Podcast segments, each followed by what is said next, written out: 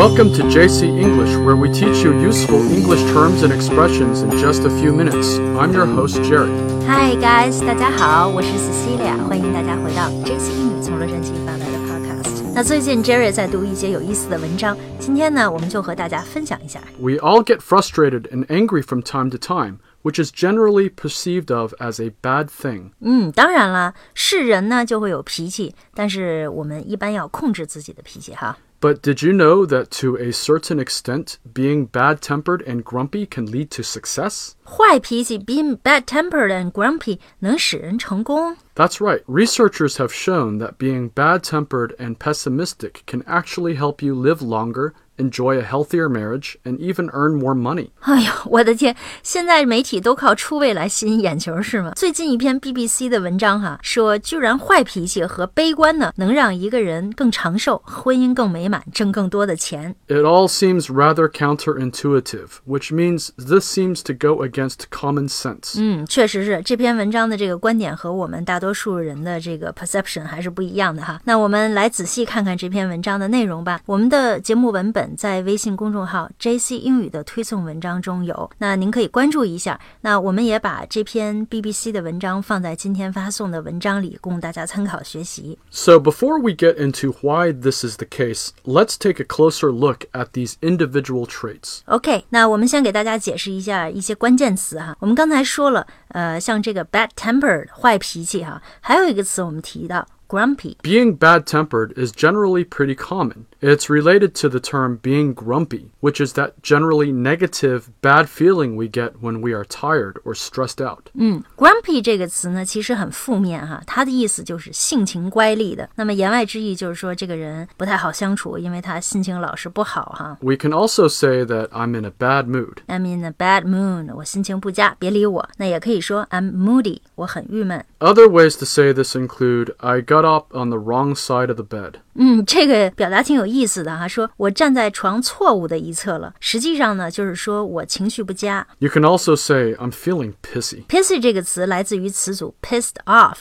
就很生气的意思哈，也就是说你很 angry or upset。 All of these terms are different ways of describing negative feelings, which can also be summed up under the term feeling pessimistic. 嗯，那终于说到这个关键词了哈，pessimistic， 很悲观的。那它和 optimistic 互为反义词。 So basically, a pessimist tends to view things negatively and believes things will turn out badly more often than not. 嗯，这个悲观的人看事物呢，倾向于看负面的那一面哈，他们比较消极。所以我们一般认为成功人士都是很乐观的，因为他们做事非常的积极。 Yeah, but surprisingly, research shows that it's quite the opposite. 那我们刚才说的，最近 BBC 发布的这个研究表明呢，实际情况 却并非如此。 Yeah, in one study, scientists discovered that when you are angry, you not only tend to be more motivated, stronger, and focused, but even more creative. 那我们来看一下 Jerry 刚才说的这句话哈，当你生气的时候呢，你不仅更有动力，more motivated，甚至更强大，stronger，还有更有专注力哈，focused，but even more creative，更有创意哈。哎，这个论点挺有意思，所以下次我生气的时候，谁都别拦着我，因为我要搞创作了。 Researchers have also found that general grumpiness tends to make people have better language skills, memory, and help us to be more persuasive. 嗯，好吧，那接下来这个报告来表明呢，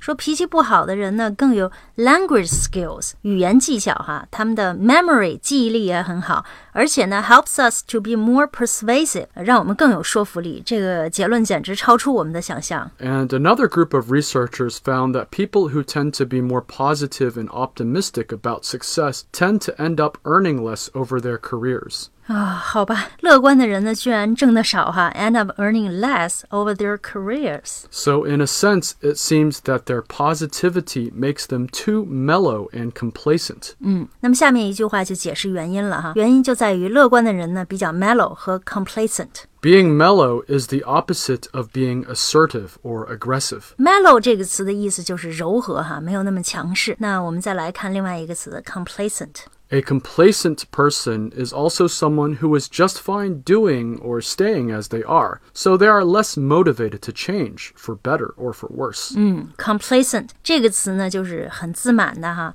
就是说他们没有强烈的改变现状的这个动力。 So, in a sense, these studies suggest that having an attitude of defensive pessimism is healthier overall than simply being optimistic. 所以这个研究的结论就是说，呃，叫 defensive pessimism 啊，防御性悲观主义，总体上呢比乐观的更健康。因为很多悲观的人呢，他们对事物的这个结果预测大多很悲观，所以他们一般呢都做到最充分的准备。那因此，当事情发生的时候，他们能更好的处理。呃，所以这样说来也有道理哈。 Yeah, so next time someone tells you to simply cheer up when they see that you're in a bad mood, you might want to tell them to think twice before giving out such simplistic advice. 嗯，是。下次如果你见到一个悲观的人，千万别劝他振作起来了哈，因为他可能 eventually 比你更成功。好，那今天我们聊了聊 BBC 一篇最近的很有意思的文章，关于悲观使人成功的研究，非常有意思哈。大家可以在我们的微信公众号